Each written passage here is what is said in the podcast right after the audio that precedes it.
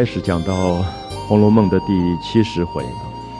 呃，我们大概在六十九回的结尾有跟大家预告一下，就七十回大概是一个《红楼梦》长篇小说里非常重要的转折，因为我们大概看到从六十四回、六十五、六十六、六七到六十九回这几回当中，都集中在讲尤二姐跟尤三姐的故事。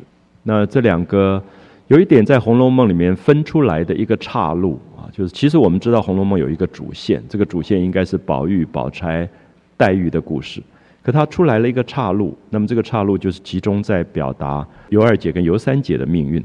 所以，呃，我一直觉得六十四回到六十九回，如果抽出来，其实可以作为一个比较完整的一个中篇小说来看啊，就是现在戏剧里面所谓的“红楼二游”啊，就是一个比较独立出来的一个一个篇章。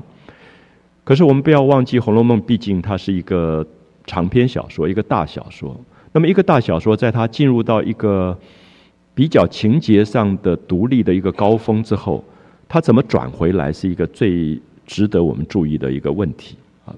例如说，尤三姐自杀了，尤二姐自杀了，我们都可以读到六十九回时候，觉得读到尤二姐自杀以后，你会觉得作者有点难写下去，因为这个事件。是一个一个重大的事件。那如果大家有创作的经验，你就会觉得创作当它到一个高峰的时候，要转是非常难的。所以过去写八股文啊，比如说讲什么起承转合，那么这个起跟承到转的时候，等于第三个部分。如果我们以诗来讲啊，唐朝的绝句，这四句里面第三句常常是重要的东西，就怎么样去把前面的场景转到最后。做结尾，我想我们在艺术上常常会讲到一个叫做结构，写诗的结构，其实作曲也在讲结构。如果大家熟悉听西方的交响曲，第一乐章到第二乐章到第三乐章，它怎么准备到第四乐章做一个总结的时候，它必须要有一个转。所以七十回的开始，你可以看他用两个事情在转前面的事件。那么就是尤二姐吞金自杀了，大家觉得是一个极其悲哀的感觉。你假设读者在读的话，读到可能落泪的这个状态。好，接下来你要让他怎么擦干眼泪，继续要读《红楼梦》下面的故事，这个我叫做转。所以等一下大家会看到很有趣，他当然交代了一下贾琏陪伴着尤二姐的尸体七天七夜。在旁边做佛事、念经、超度尤二姐，你感觉到贾琏的这个有情有义的部分。然后到最后，呃，送葬。那送葬的时候，家族里面什么人都没有去啊。王熙凤说她身体不舒服就不去。那所以就是贾琏，还有尤二姐的姐姐尤氏，还有这个王熙凤的管家王信夫妇，他们去了。所以你会感觉到是一个蛮荒凉的一个葬礼。好，等于是把六十九回做了一个结尾。做了一个结尾以后，转回来我们就看到很有趣，就是宝玉知道了这个事情。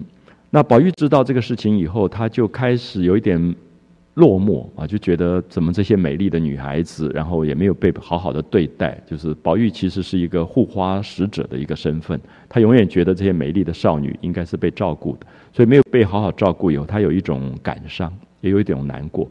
那么这个时候就传出来一个事件，这个事件就是说。贾府里面有八个年龄已经到二十五岁的男佣人，他们需要结婚了。好，我们看到这个事件，可能提醒我们说，《红楼梦》的时代不是我们今天自由恋爱的时代。那么这些佣人平常就是说，好，他也许在做一个很低等的工人，拉车啊或赶马呀之类。可到二十五岁的时候，他们等于是贾府的奴才啊。我们知道“奴才”这个字的意思，当然就是。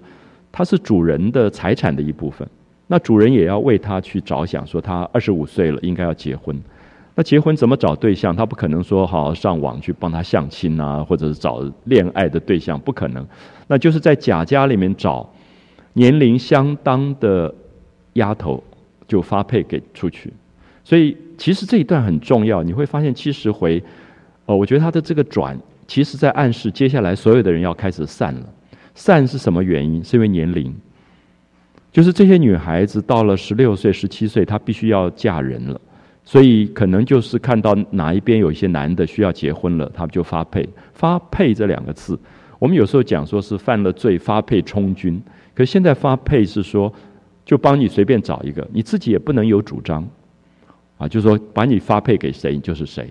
那么所以当时就是鸳鸯啊，贾母身边的丫头鸳鸯、琥珀，还有王夫人身边的丫头彩云。那么这三个丫头的年龄都到了要发配，可是鸳鸯不肯走。鸳鸯不肯走，是说我一辈子就是服侍贾母。我们记得前面有过假设来讨她做姨太太，她不肯的，所以她已经发誓说，她这一生就是服侍贾母。那贾母如果走了，她服侍贾母，呃，过世了之后，她或者出家，啊，或者自杀，她就摆明说，我不跟你们贾家这些男人有任何关系，我的命运也不让你们随便发配，所以她就不肯嫁。那琥珀在生病。那生病的时候，大概很难说啊，就让他去成亲发配出去，所以也拖下来。那彩云因为前一阵子跟贾环闹得不愉快，也有一点闷闷不乐，所以彩云也没有发配出去。后来就把凤姐、李纨房里的几个丫头就发配出去了。可是我觉得这一段小小的一个姻缘啊，其实对七十回是重要的，因为七十回让我们感觉到接下来所有的人要开始散。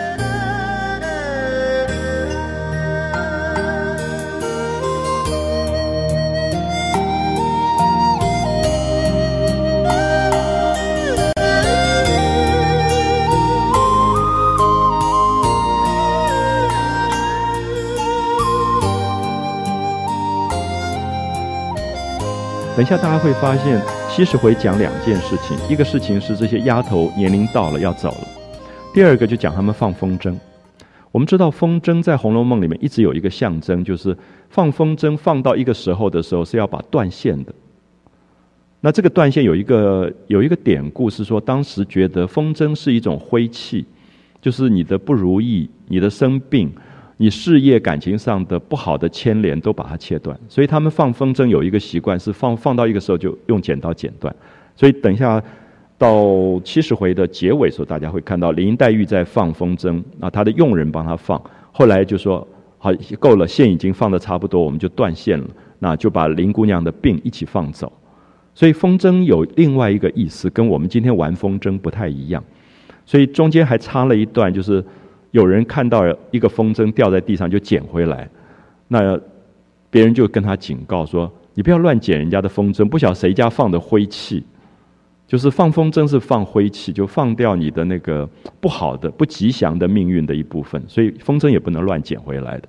所以这里面都在讲一个暗示，这个暗示是包括了我们刚才讲这些人的年龄到了，那年龄到了以后要嫁人。”嫁人其实就是跟自己原有的人的关系线要断，线要断掉啊！所以我们大概可能有些朋友还记得，在第五回里面贾宝玉做梦看到的判词里面，讲的最明显的一个风筝的图像是讲探春，就探春她是一个断线的风筝，因为她后来嫁到最远，所以《红楼梦》最后面的一个悲剧其实是说这些青春的少女。他们的青春不可能继续下去了，因为年龄都到了。年龄到了，不是谁的命运好不好的问题，而是说，只要是结婚，本身就是一个一个散的开始啊。因为他们可能结了婚以后，这个对象是谁，然后他会怎么被对待，以及将来他们大概没有什么机会见面，因为嫁到不同的婆家去了。啊，所以我想，我不知道大家能不能理解，就是《红楼梦》真正的。某一种感伤，其实是一个女性婚姻构成的那种那种悲剧，所以这个现在我们很难理解啊。因为我觉得现在大部分的朋友会觉得结婚是一个喜事，也觉得蛮开心的。我有时候会建议很多朋友看那个像日本很好的导演小津安二郎的电影，像特别是《晚春》啊，就是日本那个电影里面常常会让你看到一个女孩子在出嫁前。要盛装起来，就是日本人要穿十二件到十八件衣服。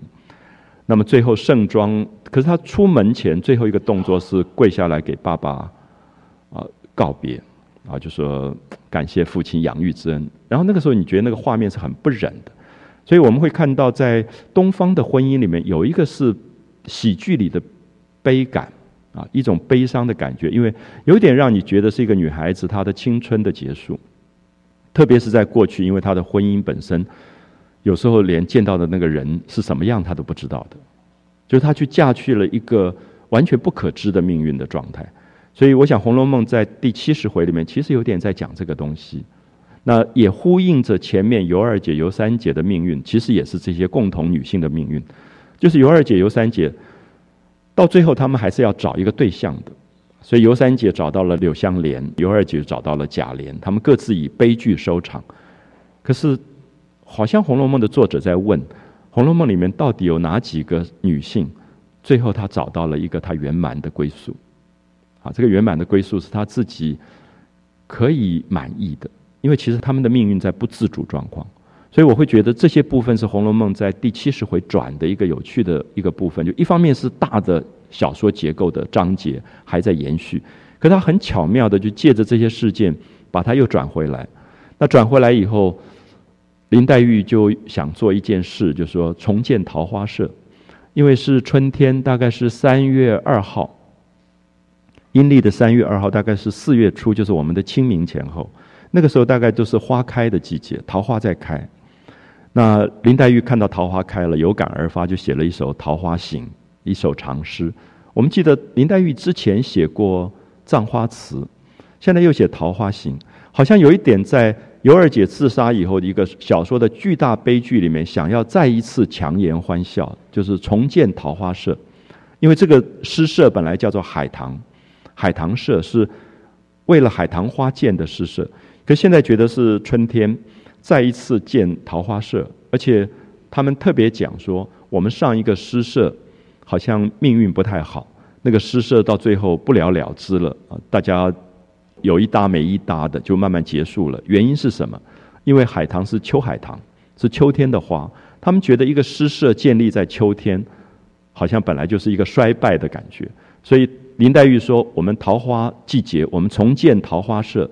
那春天至少是一个比较兴盛的感觉，可是你会感觉到，这些面临到青春要到了最后的这些少女，已经有一点拖不动了，就是他们的命运大概一一要揭晓啊，都到了十六七岁，你不可能不面对当年的女孩子要面对的婚姻问题啊，所以我想那个青春的感伤在这里面就透露的非常清楚。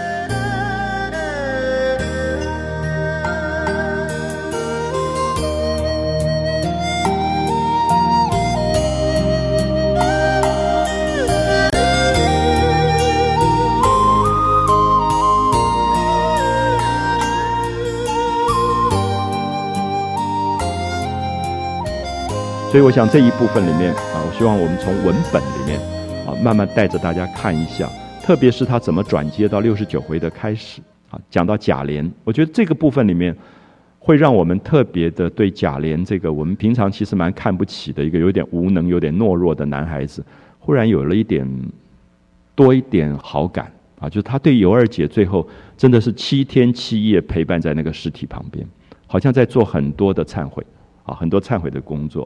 所以在七十回开始的时候，他说：“贾琏在梨香院半宿七日夜。”啊，我们记得六十九回里面讲到，梨香院是尤二姐的尸首停灵的地方，所以贾琏就亲自陪伴在那里七天七夜。那天天僧道不断做佛事啊，请和尚、请道士来念经，来超度尤二姐。那贾母就叫他去了。你看到老祖母还是命令下去，可是老祖母叫贾琏去骂了一顿，是因为王熙凤在后面讲了挑拨的话，所以贾母就说不准送往家庙，啊，就说因为他听到的消息是尤二姐是得痨病死的，我们知道尤二姐是吞金自杀的，可是王熙凤把她编造成得肺痨死的。所以贾母说不准送留在家庙，赶快就发上发上出去。这里面都是很细的细节，让我们看到王熙凤狠的时候是毫不留情啊，这些地方毫不留情，甚至你会觉得王熙凤好像有点恨她的丈夫。那个恨是说她为什么去爱了另外一个人，所以她要阻止所有她丈夫对那个人的恩或爱。那通常我们读者来讲，我们会同情，我们觉得人都死了，何必呢？可是，如果从恨这个意思来讲的话，我觉得是可以了解的。我觉得王熙凤的某一种女性的心理特质，有点像希腊神话里的有一个女性叫米蒂亚。我想很多人可能看过米蒂亚的戏剧，米蒂亚就是她丈夫就是那个 Jason，就是去找金羊毛的。那米蒂亚是一个会法术的一个女人，她有一点像女巫那种，长得很漂亮。那这个詹森就找了米蒂亚跟他一起去找金羊毛。那米蒂亚后来就违反了他的父亲，甚至杀死他的弟弟，就是为了要帮他的爱的丈夫去找金羊毛。那后来金羊毛找到了，找到以后他们就住在一个地方叫柯林斯，柯林斯城邦。结果这个时候米蒂亚已经生了三个孩子。两个双胞胎，另外一个一个小孩，这样一共有三个孩子。那年纪也大了，那詹森就爱上了柯林斯的公主，年轻貌美，而且将来可以继承王位，所以就变心了。那这个消息传来以后，米蒂亚就是整个脸上面无表情。那那个大概在我们西方看米蒂亚的戏的时候，看到那一场，都觉得全身都发冷的那个感觉，就是那个女性的恨，跟她要报复的东西，她是完全不露痕迹的啊。所以我印象里面好深。她就祝福她的丈夫说：“哦，什么时候婚礼？婚礼怎么举行？那她说我要亲手缝制最美的新婚的礼服送给这个新娘啊！就这个，呃，后来化成泉水的这个这个公主，这公主其实也也蛮无辜的。她后来就用女巫做法的方法做了一件最漂亮的结婚礼服，里面全部是毒药，所以这个公主一穿到身上以后，整个是烧痛起来。”啊，就是像剧痛一样这样烧，全身的皮肤全部烂掉，啊，就是米蒂亚的报复。可是米蒂亚在把这个礼服送给这个新娘去报复新娘的同时，她把两个双胞胎的孩子一手夹了一个带到郊外去杀死。那个是米蒂亚戏里面最恐怖的一段，就是一个母亲是最不会对自己孩子下手，是亲生的孩子，可她要报复她的丈夫。这个心理因素我们可以了解，说。她只有杀死这两个孩子，让詹森痛苦到极点。她知道她丈夫任何报复，连她的新婚的妻子死掉都没有这么痛苦，是这两个孩子。所以米蒂亚现在常常作为西方心理学里面讲到女性的恨的报复性，叫做米蒂亚情节。以后我想大家会有蛮多机会在歌剧啊、电影里面看到米蒂亚，就这个符号是一直在出现的。那么在中国的故事里，米蒂亚的角色比较少。那我想王熙凤是一蛮典型的一个例子啊，就是她的那个恨的那个部分。所以我想这里面我们从心理学上理解的话，其实我们对王熙凤就会多一个层次的呃理解或谅解。我不晓得有没有原谅的部分，因为其实读者读到这里很难原谅王熙凤。可是她的那个恨应该是可以被理解，因为她觉得在那个贾琏她的丈夫身上得不到任何一点点这种温暖。所以她会对丈夫对另外一个女子的那个爱，她会恨到极点，所以她才会一再破坏，一再破坏。就是我刚才提到说，我们会觉得尤二姐都死掉了，那个停灵七日，你就放手吧。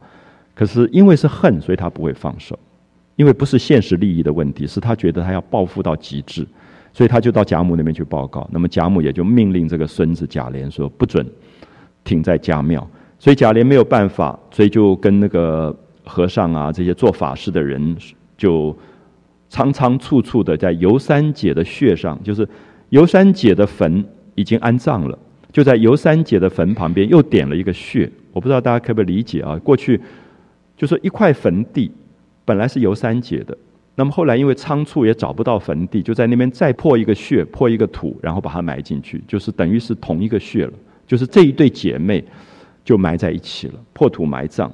好，下面讲到送殡那一天，就是出丧那天送殡，不过是族中人跟王姓夫妇尤氏婆媳而已。凤姐一应不管，啊，凤姐一应不管，所以你会觉得贾琏这个时候变成一个很孤单的一个角色。那当然也是因为他的无能，他自己也不太会办事情。可是他对于尤二姐的恩情，导致这边可以看到。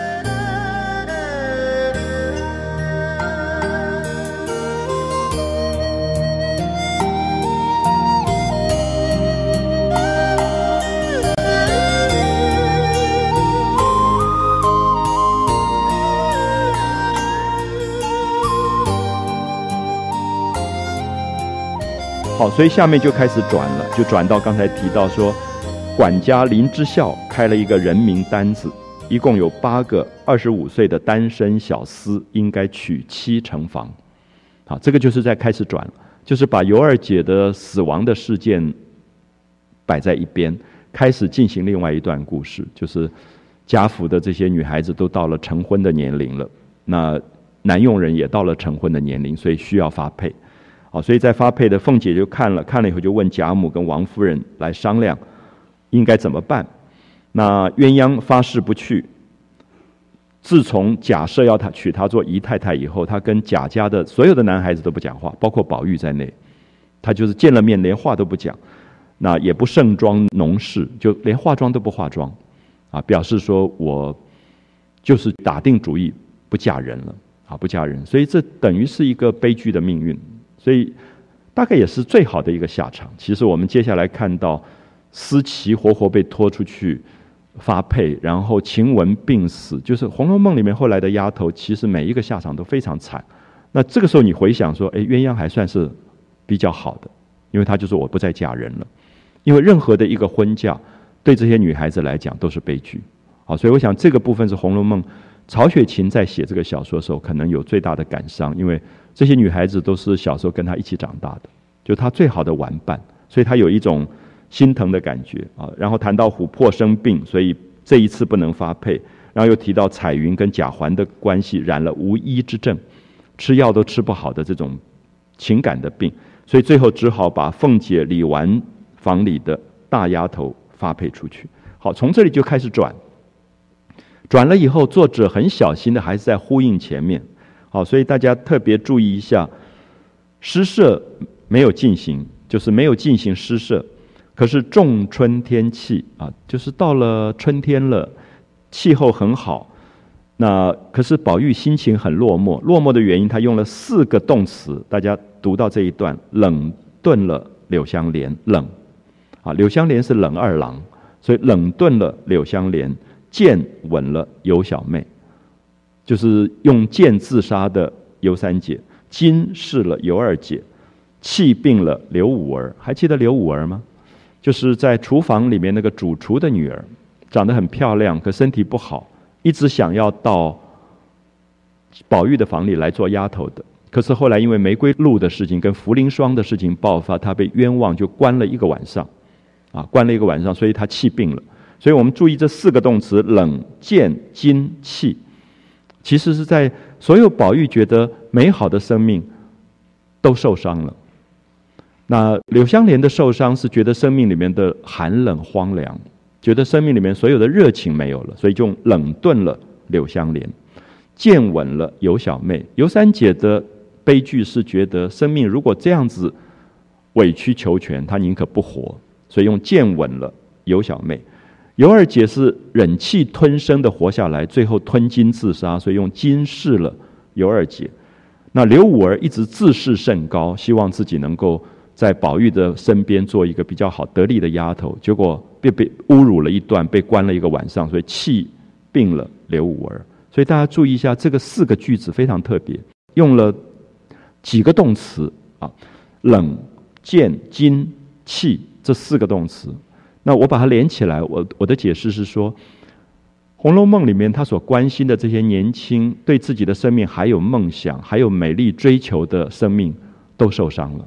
所以接下来《红楼梦》，如果我们从七十回讲到八十回，你可以看到是一一受伤生命的表情，啊，所以他先从这四个事情发生，就变成了一个转折。所以宝玉因此闷愁胡恨，就是他觉得心情不好。他最好的朋友柳香莲出家了，他最喜欢的尤二姐、尤三姐自杀了，然后他最疼爱的刘五儿也气病了，所以宝玉。他如果是一个关心美好生命的角色，他在这里就变成极其的落寞，极其的沮丧，一重不了又添一重，弄得情色若痴啊！就是，其实都不是宝玉自己的事，可是我们在《红楼梦》里会觉得宝玉好像是一个生命里面对所有美好事物的一个眷恋者，所以所有每一个人在美的追求上受伤，都是他的受伤啊！所以他用了情色若痴，语言常乱。好像染了郑重之气，好像就有一点糊糊涂涂，得了病一样。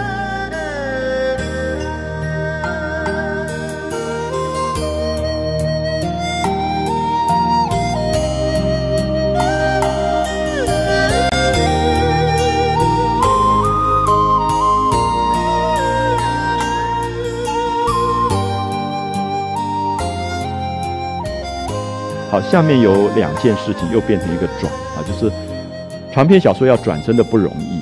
你会发现他讲了一个两个完全不关紧要的事，一个事情是宝玉回到自己的怡红院，发现他很疼爱的那个从唱戏转成丫头的那个方官，还记得方官吗？长得很漂亮，在《牡丹亭》里面唱杜丽娘的，长得很漂亮的那个女孩子。然后他后来就拨到宝玉房里面做丫头，叫做方官。那，呃，宝玉很疼她，宝玉又觉得她有时候打扮成男孩子更好看，就给她取了一个男孩子的名叫耶律雄奴。后来又发现说这个方官很美，他就给她取了一个当时最珍贵的法国的一种金星玻璃啊，就是一种有点像宝石、水晶那种东西，里面有金色的星的一种黄色的玻璃，叫温都里娜。就给他取了一个法文的一个名字。那么现在他回到家里，就发现方官被晴雯、麝月两个大丫头压在床上，在挠痒啊，就是弄他的胳肢窝。好，我不知道大家有没有感觉到，这是一个《红楼梦》里面小到不能再小的事情，就是几个丫鬟在那边玩。那可是这个就是转，就是他怎么样让你忘掉尤二姐太过沉重的事情？不要忘记，就读者读过了尤二姐死亡以后。其实一下那个心情转不过来，就是你刚刚看过一个巨大的悲剧，你接下来要怎么样让他轻松下来？他就让几个丫鬟在那边挠痒啊，就注意那个画面，大家想象一下：晴雯、麝月两个大概十六岁的丫头压着一个十四岁的丫头在那边挠痒。好，宝玉就进来了。宝玉进来以后说：“呵，这还得了？说你们两个大的欺负一个小的，我也来帮忙。”所以他也跑上去挠那个晴雯的痒。其实真的有点像。中学生了，可是这一段非常有趣啊！就是你只有读长篇小说，你会发现长篇小说需要这样的场景。短篇小说这种东西放进去的话，会有一点啰嗦，就会觉得有一点偏离主线。可长篇小说因为它是大结构，所以它这个时候需要这种转的部分。我把这一段念一下，大家可能就了解到说，为什么《红楼梦》里面这些没有故事发生，可是它在转折上特别有意义的片段啊。就是宝玉清晨方醒，早上醒来了，听到外间房里叽叽呱呱笑声不断，啊，就觉得哎，怎么今天这么吵？大家在那边笑。那袭人就跟他说：“你快出去解救吧。”晴雯跟麝月两个人按住温都里娜在歌之呢，啊，就用到温都里娜。就是大家记不记得我们在中学时候很喜欢给同学取外号？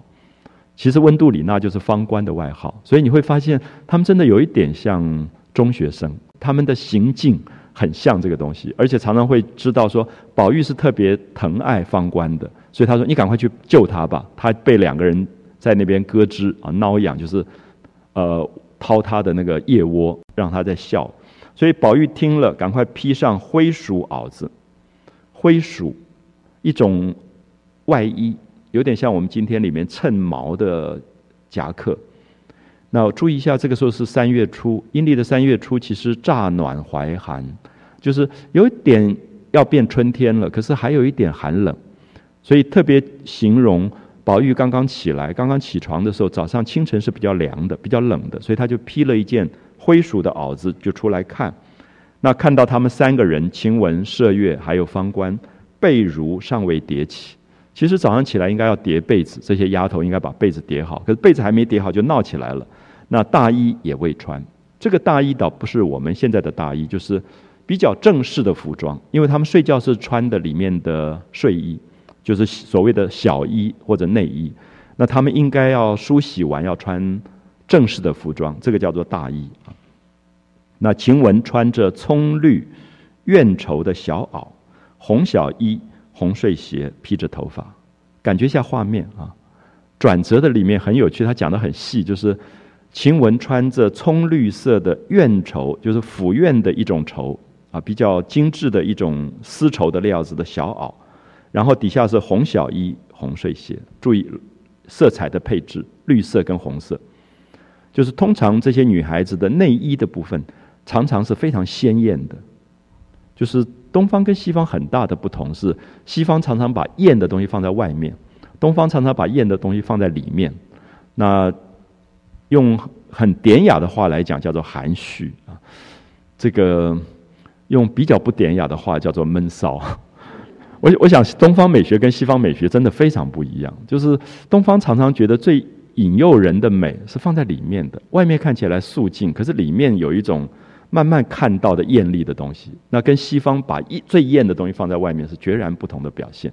所以这些部分今天因为美学变了，所以大家有时候不了解。啊，就是那个在什么呃星光大道上，你永远看他们在比谁穿的少，那个是非常西方美学的。可是如果是东方的话，常常是在这种时候反而让你看不到，然后你很想看。那是东方美学啊，就是刚才讲含蓄的那个美的感觉，所以他葱绿配红小衣、红睡鞋，连鞋子都描写到红色的睡鞋，披着头发，骑在雄奴身上啊，就坐在那个方官的身上在挠痒，所以这些画面其实本身在事件上没有任何意义，因为它并不是《红楼梦》的故事，可是你会感觉到这个年龄的小孩子玩在一堆的时候，常常会有这种。动作啊，就是挠痒。那麝月是红绫抹胸，披着一身旧衣服，在那里抓雄奴的勒枝啊，勒枝就是勒条的这个地方。就有人是特别怕痒的，就是一抓这个地方，他就会觉得很痒。那雄奴就是方官，仰在炕上，穿着撒花紧身的衣服，红裤绿袜。注意，又是红跟绿，红裤子，绿色的袜子。所以都是那个鲜艳的颜色，因为他们穿的都是睡衣。他们等一下出去的时候不会穿这样的衣服，啊，不会这种大红大绿。可是他们的内衣的部分会是用大红大绿的红裤绿袜，两脚乱蹬，笑得喘不过气来。这都是非常好的一个形容啊！就是我会觉得《红楼梦》里面到最后，你很喜欢读的是这些片段，因为这些片段没有事件发生，没有故事发生，可是是生活的细节。那么作者也利用这样生活的细节，把故事转过来。好，有没有发现？你读到这里，尤二姐的死亡已经忘掉了，因为刚才太沉重了，所以作者在那边落泪的那个感觉，要一定要有一个情绪的转。所以作者的聪明就是利用三个小女孩在闹的时候，把它转过来，把尤二姐的那个悲哀转过。我不知道大家会不会觉得，只有在长篇小说里，你才有可能读到真正的人生。真正的人生不是一直悲哀的，真正人生有时候在最巨大的悲哀里面，你还必须努力的强颜欢笑要过日子，这个才是最好的写法。就是如果作者继续在七十回讲啊尤二姐死了多么难过，然后大家在那边哭，其实就有一点累赘。他忽然一转变成大家还是要过日子，早上起来就在那边玩起来，就闹起来了。所以有没有感觉那个感伤在这种对比当中？他就被忘掉了啊！有时候自己也会觉得很奇怪，说：“哎，有一个很很悲哀的事情，可能在家里发生了啊，可能是最亲的亲人死亡。可是过一阵子，你又会觉得，哎，怎么就开始跟兄弟姐妹说起笑话来了？那笑笑又觉得不太对，好像家里有这样的丧事，不应该这样笑。可是你又觉得日子本来就要这样过下去。这个就是所谓长篇小说。你到某一个成熟的年龄，你会知道长篇小说是真正的人生，就是人生是悲心交集。啊，它是很多喜悦跟忧伤组合在一起的一个复杂的一个过程，所以我想用这样的方法来解读这一段啊，就是为什么在尤二姐死亡之后会出现这样的一个有点像滑稽的闹剧的这种感觉啊。那宝玉就上面说，就往上前说，两个大的欺负一个小的，好，等我来看，我来帮忙这样子，这个也非常宝玉这样，宝玉永远站在那个弱势的那一边。那所以你会觉得宝玉在前面陪着贾琏哭，对尤二姐的难过，其实也是一个他对生命不忍的感觉。那么现在是表现在小事情上，宝玉当然知道晴雯跟麝月跟方官是闹着玩，可是他的性情很自然流露出来说，怎么可以两个大的欺负一个小的？那我来帮忙。那其实我们中学时候常常做这种事，说啊，你们两个大的在欺负一个小的，然后我们就去帮忙那个那个小，就是人有一种。义愤填膺啊，或者是那种拔刀相助的那个感觉，就是非常宝玉的个性。所以宝玉说着也上床来歌之情吻，那当然说是帮忙了。可是其实也可以说小孩子就喜欢闹，就是闹成一堆了。他觉得你们三个人在玩，我也不能够闲着啊，他也跑去闹，他就去歌之情吻。那晴雯很怕痒，所以就笑的就丢下了匈奴，就没有办法去歌之这个方官，就跟宝玉对抓。好，有没有感觉到这一段整个都没有事情发生？其实就是小孩子在玩。可是你慢慢会觉得《红楼梦》了不起，是他竟然把情绪转过来了，就借着这个事情，情绪整个转过来。那匈奴趁势又把晴雯按倒，又在他的额下抓动，就是要去，就是弱势的变成强势的。那袭人笑着说：“哎，你们仔细动着，好注意这个收尾的人是袭人。袭人是谁？我们一再强调，袭人是那个大姐姐，所以她永远说：你们四个衣服都没穿好，就在那边玩起来，小心冻到了，因为初春的天气还是有点冷的啊，就提醒他们。那又特别表现出了袭人的角色跟袭人的个性啊，就袭人大概就是我们中学那个时候特别成熟的学长。”就他在大家闹得不可开交的时候，他会出来讲话的啊，出来讲话。好，这是一种转，这个转把尤二姐的这个悲哀的情绪慢慢慢慢转转掉了。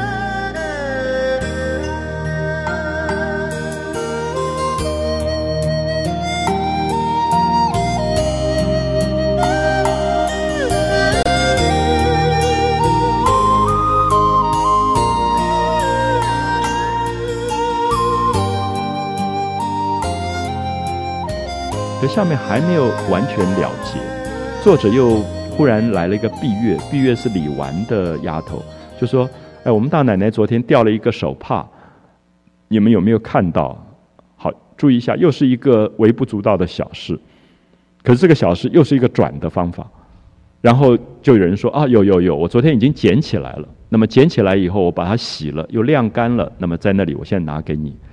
所以我。”还是希望建议大家，就说你把这两段，如果从《红楼梦》里删掉，对大小说没有任何影响，可是，在转折上有影响，啊，就事件上没有任何影响。所以我希望大家看得出曹雪芹的那个写作的手法。就李纨打发碧月来问大家，昨天晚上奶奶在这里把一块手帕忘了，有没有在这里？那一个小丫头小燕就说：有有有。我在地下拾了起来，不知道是谁的，刚刚洗了出来晾着，还没有干呢啊，就晒在竹竿上。所以碧月看他们四个人乱滚，就笑着说：“哎，倒是你们这里热闹，大清早起来就叽叽呱呱的玩到一处了。”就觉得怡红院是特别好玩的，因为宝玉本身很鼓励这些小孩子们可以闹可以玩。那对比出来，碧月说：“哎，我们那边有点冷清。”因为李纨是守寡的人，所以李纨有一点严肃，所以住在那边的宝琴啊什么也就被冰住了。他用了一个冰住了，冰这个我们叫相敬如宾啊，就是好像客人永远像客人，不敢真正放松啊。就是有时候我们朋友来家里说，哎，轻松一点，你就像当自己家里，那就不是冰住了。冰住就说你永远好像在做客一样。所以这里面有一点对比，稻香村李纨的稻香村跟宝玉的怡红院是两个不同的感觉。怡红院这边打打闹闹，大家很开心；那李纨的稻香村那边就有一点冷静啊，冷清。那宝玉说：“哎，你那边人也不少，你们为什么不玩呢？”那碧月说：“我们奶奶不玩呢，因为李纨本身有一点未老先衰啊，就是守寡的关系，所以他不能开玩笑，不能不能乱乱玩。”所以两个姨娘还有秦姑娘，就是薛宝琴，也都冰住了。那现在秦姑娘又去跟了老太太啊，因为薛宝琴是贾母特别疼爱的，所以薛宝琴就住到贾母那边去陪贾母。她说就更寂寞了啊，就更寂寞。她两个姨娘今年过了，到明年冬天都要走了，又更寂寞了。好，注意一下那个转折是什么？就是刚才讲到说，所有的女孩子都面临到要结婚的命运。所以大观园势必要树倒猢狲散，是因为每一个人都要结婚了。那结婚本身变成了一个散，啊，就是曹雪芹回忆当中，这些姐姐妹妹跟他在一起最好的岁月，是因为他们还没有婚姻的压力。一旦婚姻的压力来了以后，曹雪芹就感觉到说，这些女孩子都不能陪他了，他们各自要走向他们各自不同的命运。所以这个暗示就开始出来了。他说：“你看看宝姑娘那里，走了一个香菱，就冷清了多少？把个云姑娘都落了单啊！因为史湘云现在住在宝钗那边，所以他说，因为香菱不在了，所以史湘云也有一点孤单。好，这个时候就点出了史湘云，因为史湘云她因为寂寞，她就去找黛玉而黛玉就写了一首桃花行的桃花诗，所以两个人就在看诗，然后又跟宝玉通报说：“赶快去看好诗。”好，我们知道这些十几岁的孩子们，他们生命里面有一种美的追求。如果写了一首诗，表示他们对生命里面有一个一个梦想在完成，所以他们会分享给同伴，啊，分享给同伴。所以我觉得转到这个时候成功了，因为。尤三姐的死亡，尤二姐的死亡是痛苦的，可是，在青春里面还有一个东西是美丽的，就是对梦想的追求。所以他们会写诗，他们要分享诗的快乐，他们也想借着诗打发去知道有同年龄的人死亡的痛苦。好，所以这个时候六十九回跟七十回就变成了天平的两端，啊，有一点在对称跟比较。那宝玉听了就说：“哪里的好诗啊？”那翠里就笑着说：“姑娘们都在沁芳亭上，你去了便知。”所以你可以看到，写了一首好诗，写了一首好诗以后，就约在花园的亭子。沁芳亭是在水边的一个亭子，然后春天，春天的时候桃花都在开，然后在那边读诗。某一个美丽的情景又要回来了。可是你会感觉到《红楼梦》一次一次的这个场景出来，到现在，逐渐让你觉得是最后了。就是我们都有过一个美丽的校园，也都在那个校园里面，可能跟朋友一起办壁报、办校刊、看花。可是曾几何时，那个青春岁月将要过完了，啊，将要过完。所以有时候我们会觉得，我们我们好几次提到说，我们记忆里的小学毕业、初中毕业、高中毕业都有感伤。其实到大学研究所时候就没什么感觉了。我觉得不是跟人分散的关系，其实是因为跟自己的青春告别。跟自己的青春告别，最明显的时候在初中、高中那个年龄，所以他会痛苦，他会感伤。那其实我好几次有提到说，我们那个时候因为大部分的学校都在社区里面，所以其实毕了业以后每天也在见面，有什么好哭的也不晓得，写什么毕业纪念册啊、送照片啊，写来写去的，其实每天都在一起，根本没有什么分离。可是你那个感伤，现在想起来是跟自己的青春告别。所以很奇怪，这种感觉到，我不知道大家有没有觉得，大学毕业比较没有，好像不是那么特别有有这种感伤感。那研究所毕业根本更没有感觉了。所以我想，这里边《红楼梦》的重点就会被抓出来，就是说他们其实在跟自己的青春告别。所以这个林黛玉特别敏感，她在春天写到桃花，好像也是她最后一次要面临到的一个春天，因为接下来你就看到所有的人逐渐走向死亡，走向出嫁。他们要散了，他们的这一场美丽的聚会将要散席，啊，所以七十回是一个重要的转折，也在这个地方。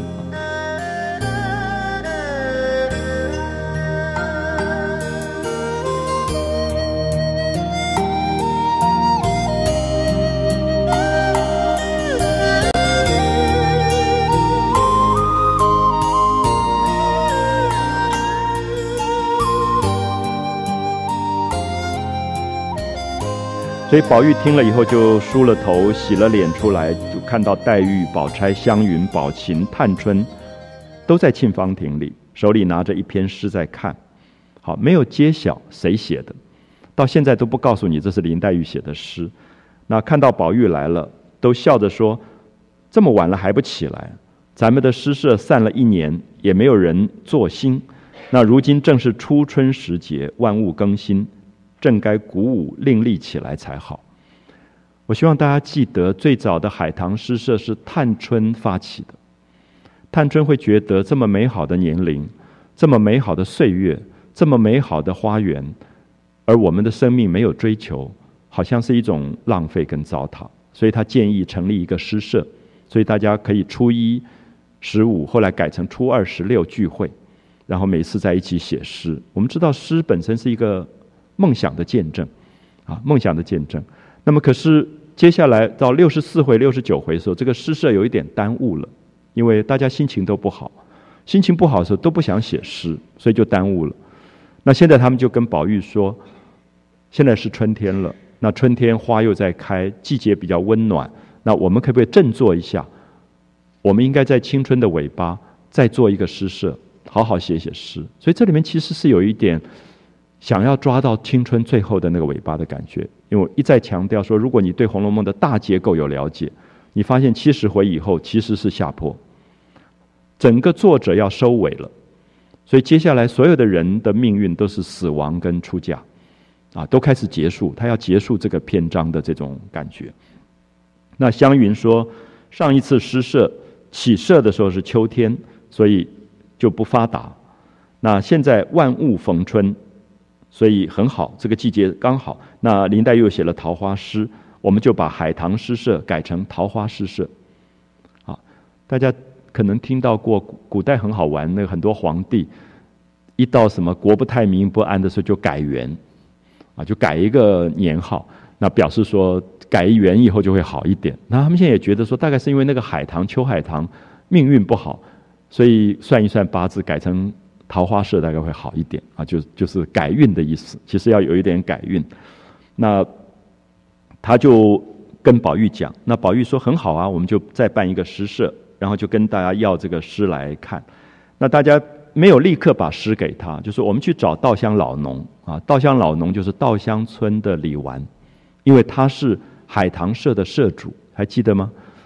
啊，他是海棠社的监社御史。所以大家就说，我们去找李纨一起来看，那表示说我们要借这首诗提出一个新的构想，好像我们改组啊，我们把这个整个的诗社改组，因为过去的诗社有点不像样子。那么借着这一次改组，可能可以振兴一下，所以大家就到了稻香村，然后宝玉一面走一面看纸上写的《桃花行》这首诗。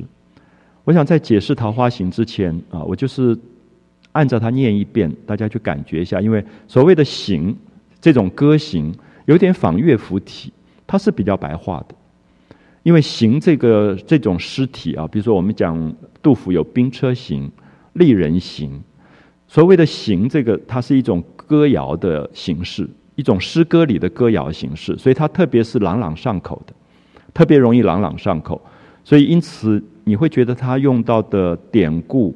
或者太过艰深的字句都比较少，啊，都比较少，所以特别注意这个歌行体。比如说汉乐府里面有“饮马长城哭行”，所以这个“行”这个字我们现在因为不常用了啊，我把它翻译成现在的话，其实就是流行，就是一个东西会在口传里流行，其实就等于是当时的流行歌。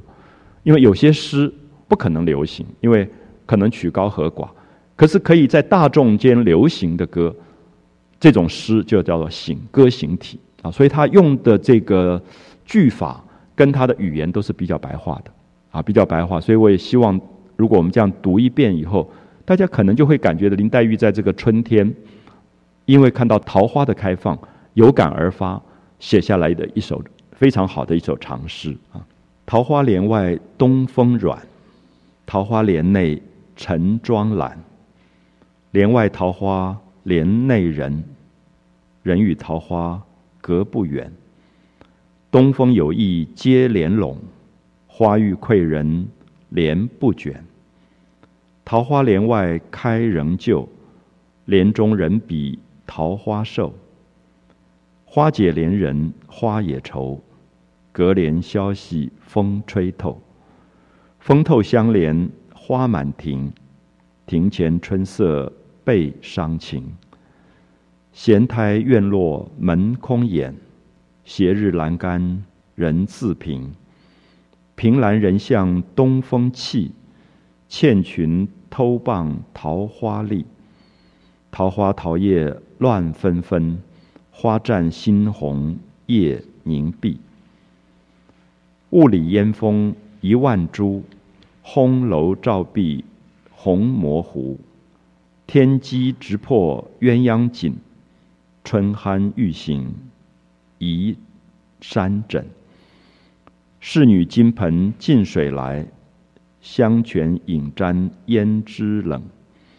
胭脂鲜艳荷香泪，花之颜色人之泪。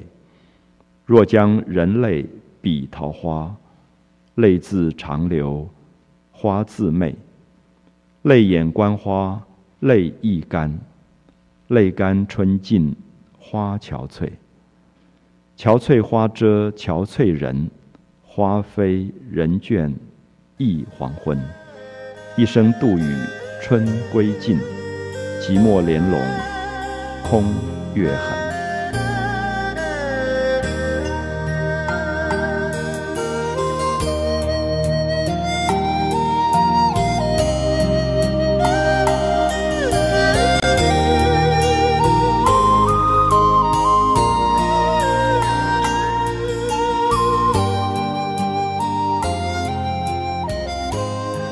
《桃花行》，我想在念的时候，大家已经感觉到歌行体。歌行体的诗有一个特征，常常用到重复的句子跟词汇。我不知道大家记不记得，比如说我们呃以前在教科书里常常读到的汉乐府，像。呃，饮马长城哭行啊，青青河畔草，绵绵思远道，远道不可思，素行梦见之。梦见在我旁，忽觉在他乡，他乡各异县，辗转不相见。你会发现，他的他乡、他乡、梦见、梦见、远道、远道是重复的。这个叫歌行体，就是唱歌的过程当中，常常会把前一句的某些句子在下一句重复。啊，大家就会发现，什么房前的大路，呃，房后的小路，什么，它就会重复、重叠，叫做叠韵。啊，叠韵的东西，甚至我想今天的流行歌有时候还是会用到，啊，就是这个是歌行体的某一种特征，因为歌行体会变成民间歌谣的某一种记忆形式，所以你会看到它桃花桃花，什么泪眼泪眼，它一直在重复，好，所以这个句法大家先去感觉一下，这是所谓歌行体的一个最大的特征，就是因为通常我如果我们写绝句，写唐诗的绝句或律诗。我们很少重复字句，可是歌行体重复字句重复的很厉害啊！比如说“桃花帘外东风软，桃花帘内晨妆懒”。你看到“桃花”“桃花”在前面四句里面，“桃花”重复了四次，每一句都出现“桃花”。这个如果你写绝句跟写律诗，你都不可能这样用。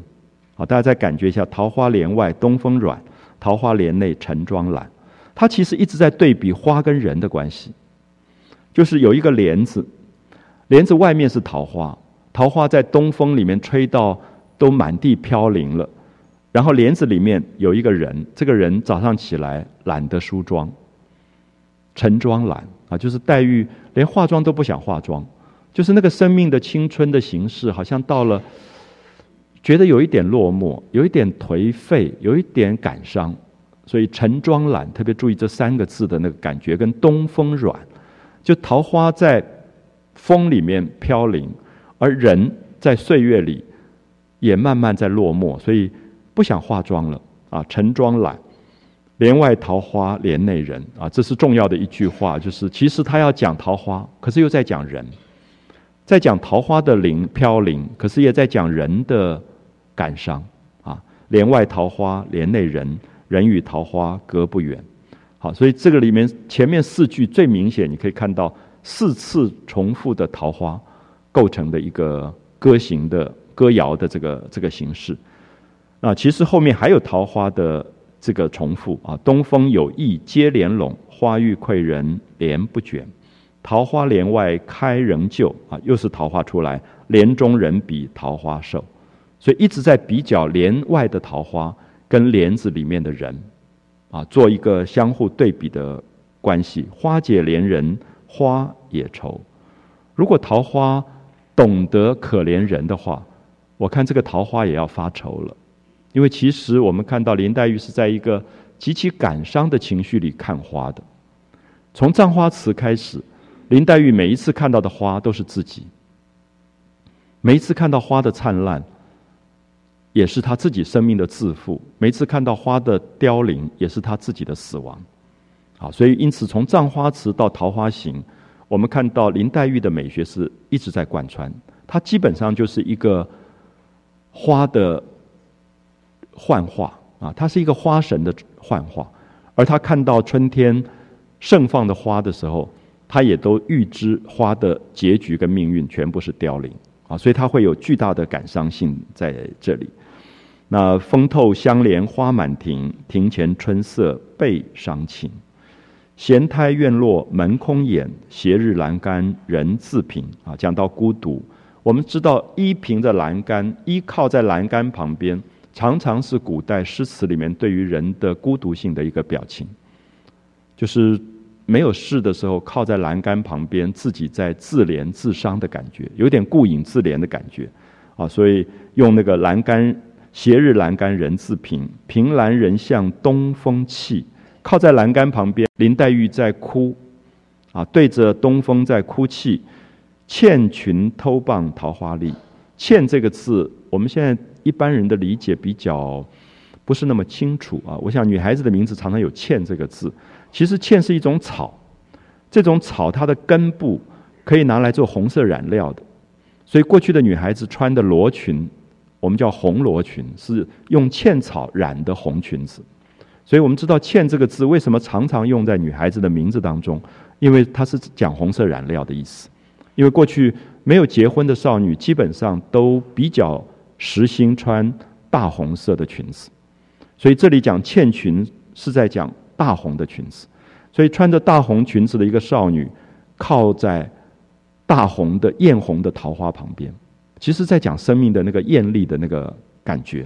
桃花桃叶乱纷纷，啊，所以从这里其实有一点转，就是让你觉得是灿烂。是春天的美，可是同时又是凋零的某一种感伤将要出现啊。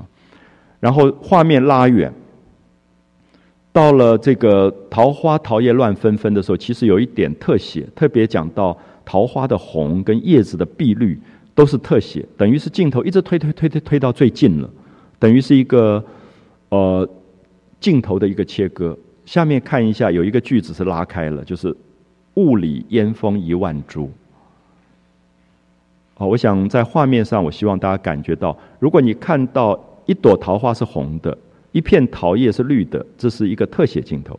可如果你看到一万颗的桃花在雾里面，它就是远镜头。这样可以了解吗？就是我们今天用电影的角度来看，林黛玉这首诗有一个镜头在伸缩，它把我们带到每一朵花跟每一片叶子去特写完以后，忽然镜头拉开，变成。雾里烟风一万株，烘楼照壁红模糊。红模糊就不是看一朵、一朵或一片，是一大片的红啊！那个桃花远看的时候是一大片的红的感觉。好，下面有一个典故是我们现在比较少用到的，就是天机。天机是织女星，是在天上在织布，织出了一片银河。那个纺织机叫天机。我们民间过去的女孩子。男耕女织，每一个女孩子都在家里织布，那是人间的织布机。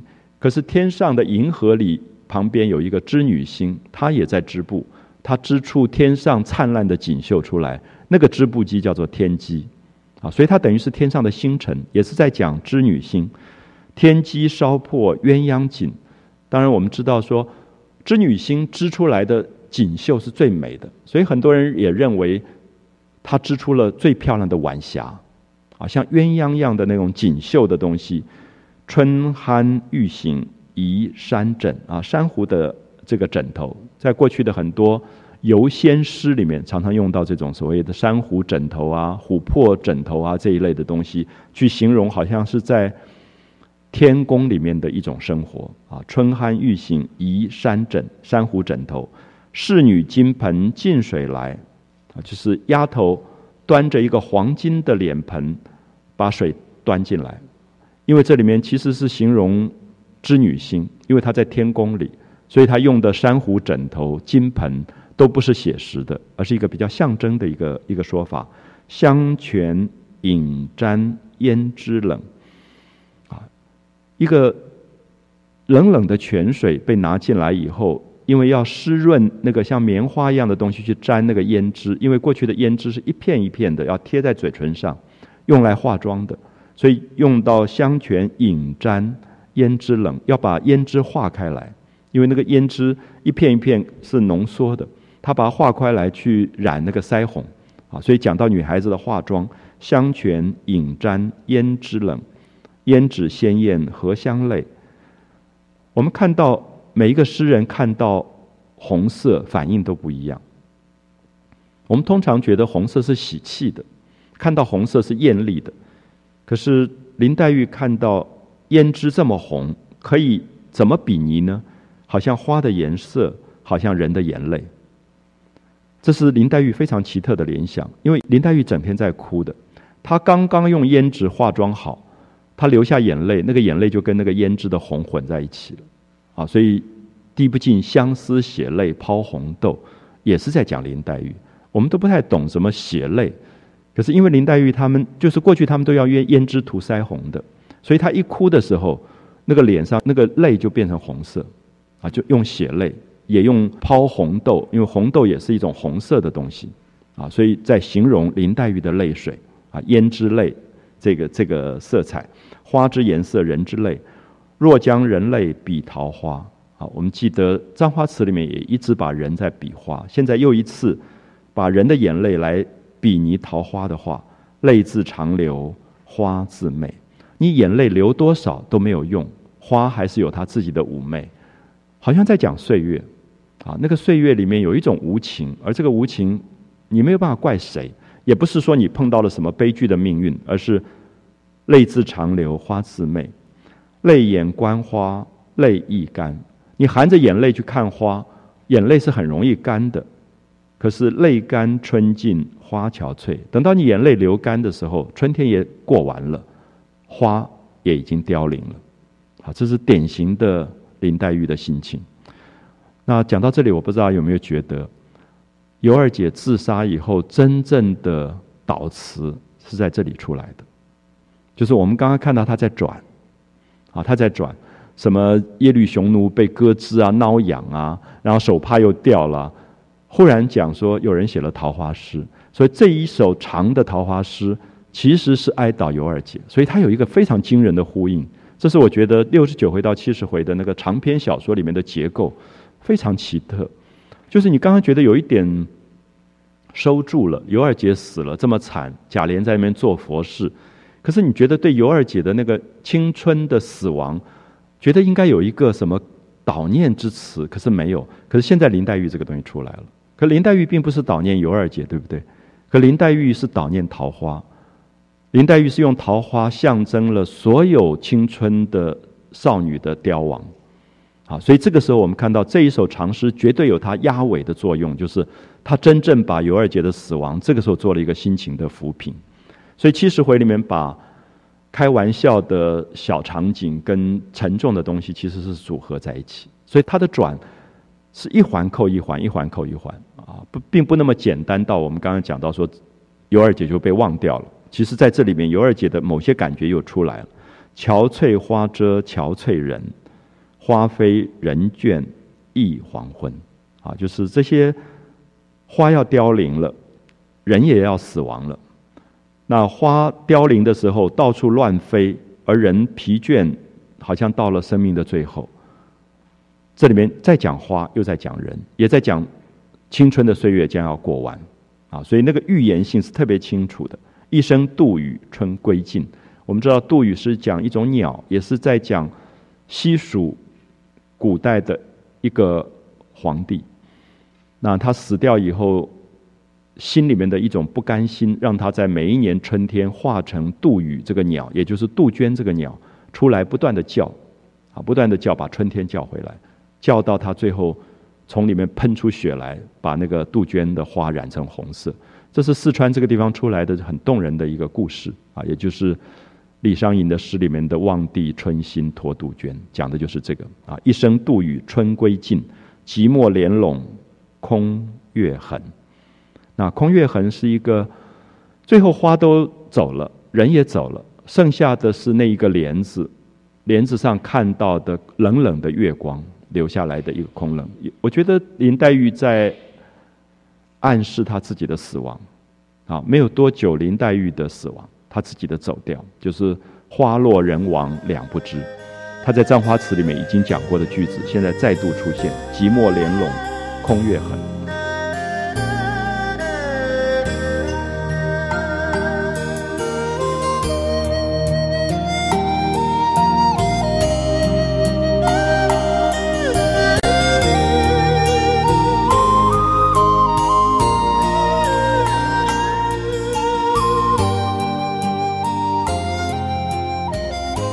我们看到宝玉一面走一面在看诗，对不对？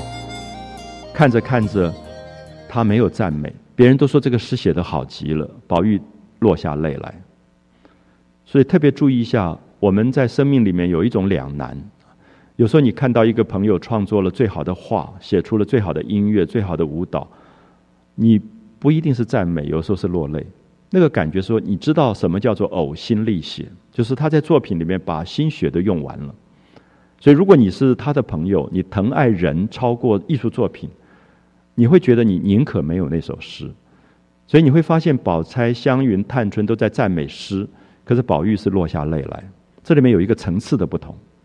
就是你会发现，因为你关心的东西不一样，有时候你会觉得，呃，莫扎特最后在那边病到那么重的时候，发着高烧写他的镇魂曲，那很多人会觉得莫扎特，哎呀，好棒啊！幸好他最后撑了一撑，所以写出了镇魂曲。啊，莫扎特的镇魂曲是他伟大的作品。可是每次你读莫扎特的传记，很奇怪，你到那个片段的时候，你的矛盾是。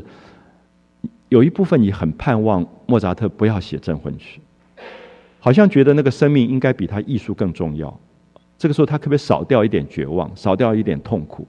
那这个是我刚才提到的两难，就是说，可能大家有时候会不解，为什么宝玉没有赞美，反而是落下泪来？因为他已经读到了黛玉的心事，他知道黛玉要走了。那别人没有看到，别人看到是诗好，可诗好。本身如果暗示的是人亡，我想宝玉绝对不要的啊，所以宝玉就落下泪来。那没有人跟他讲这是黛玉写的，他当然知道是黛玉写的。然后旁边的人还故意在骗他。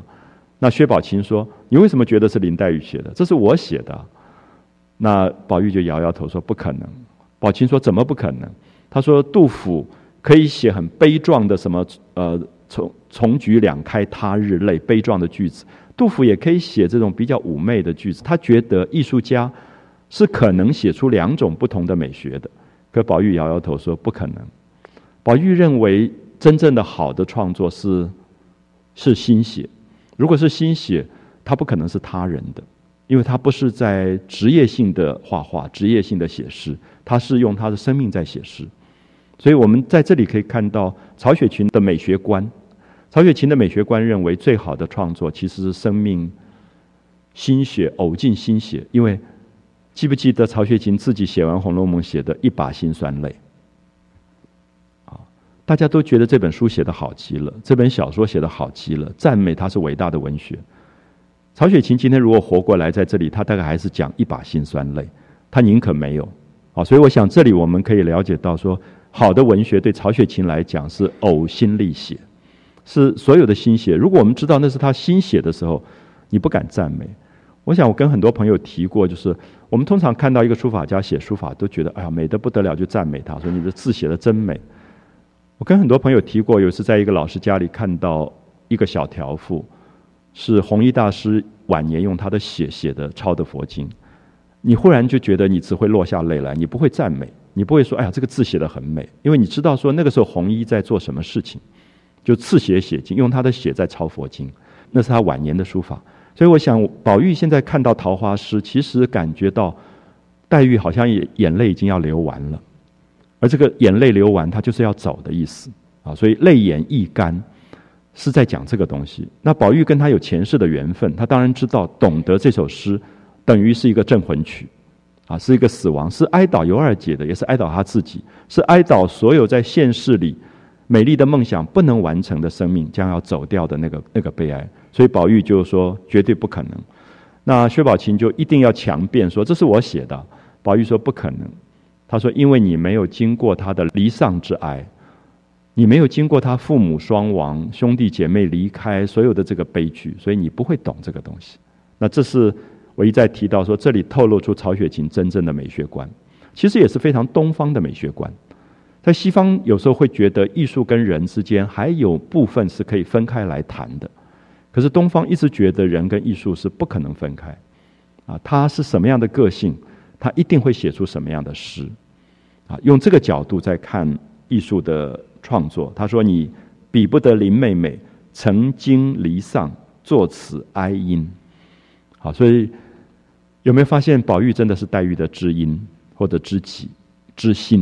因为他都知道，啊，别人怎么骗他都骗不过。他说：“这个这个诗不可能是别人写的，只有黛玉会写。”那大家就离开了，到了稻香村，把诗拿给李纨看。那李纨称赏不已。啊，注意，这里面就是凡是称赏不已，其实从另外一个角度来讲，就是不关痛痒。我不知道大家会不会觉得，就是刚才提到说，如果你有痛痒在其间，你会不忍心。就是我们今天讲颜真卿在安史之乱以后，对着颜季明他的侄子的头被砍下来的头写祭侄文稿，我们说那是天下书法里面最动人的作品，现在藏在台北故宫博物院。可是对颜真卿来讲，宁可没有那篇书法。我不知道这样讲大家可不理解，就是我们都都在讲说颜真卿的祭侄文稿。是颜真卿一生最美丽的书法，可是我们读到最后说：“息而守称，浑而有之。”就是我现在带着你的头，我在写这篇文章，你知不知道我在写这篇文章？说“浑而有之”，如何如何的时候，你会看到颜真卿那个痛心到极点的那个状况。所以，大概在历史上所谓的名作、艺术里的名作，大概都是最痛的东西。我们也不要忘记，我们过去背来背去的。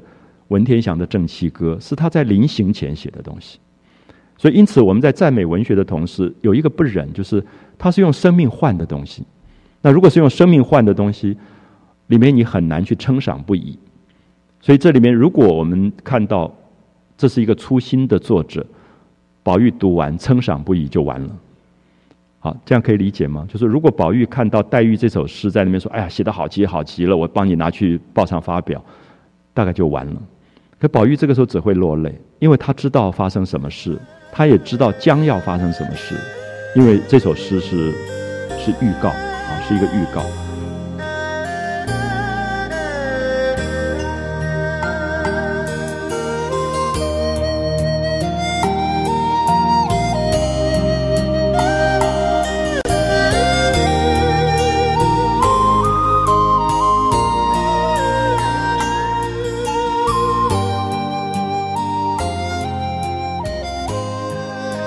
所以大家就开始谈诗社啊，说明天是三月初二，我们就起社，改做海棠社，把海棠社改为桃花社。那林黛玉做社主啊，上次是探春做社主，现在是林黛玉做社主。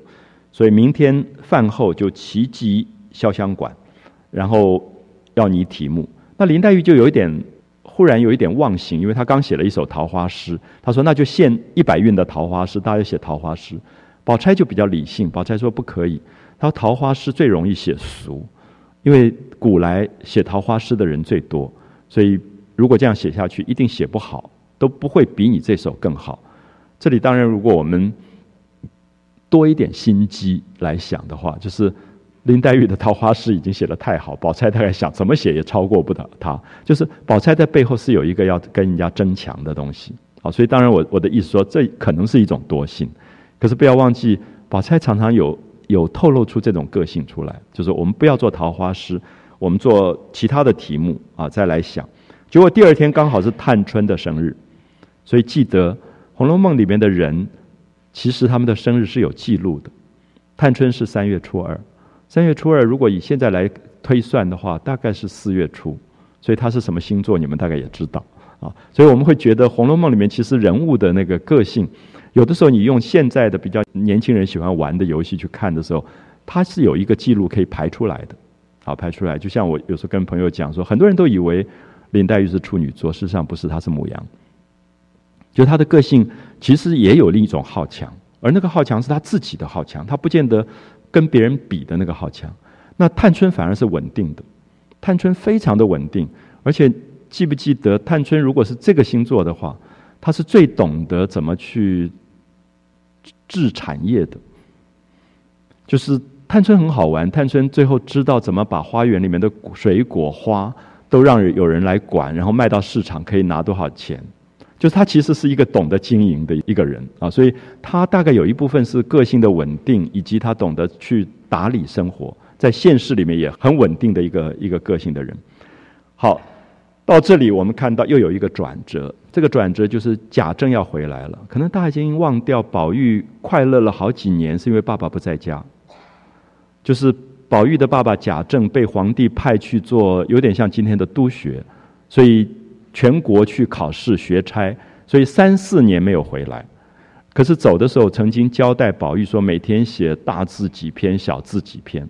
现在老爸要回来了，宝玉想完了，我所有的字都没有写。好，我我忽然想到，我们小时候就是如此啊，就是每一次老爸规定的作业，等他他出差回来的时候，你大家就在那拼命赶。那宝玉就父亲规定他说，《古文观止》要背，唐诗要背多少首，宋词背多少阙，这样背他都没有弄，他就每天在那边赶。后来这些姐姐妹妹就很同情他，说：“哎，我们来帮你的忙，你赶不完，我们来帮你的忙。”所以他们就安慰贾母跟王夫人，因为贾母跟王夫人有一点心疼，说这个小孩子每天在赶作业，赶到最后可能要生病了。最后，宝钗、宝琴、探春、湘云说。我们每一个人来学他的字，写多少大字，多少小字啊？用现在的话来讲，叫做枪手啊。他们就帮他赶作业。我们小时候都做过这种事情的，就是在学校里面，我我记得那时候美术课的时候，大概要画，我们一般有六十个人画三十张画，用各种名字去教这样子。那最好笑是每次发下来分数差好多，其实都是我一个人画的。可那时候有一种很。很快乐的东西，就觉得在班上，就是因为你你这方面大家觉得不错，所以你就帮大家画。那到数学课就有另外一个人帮大家去算东西，这样。所以那个大概是其实中学读书是很大的一个快乐。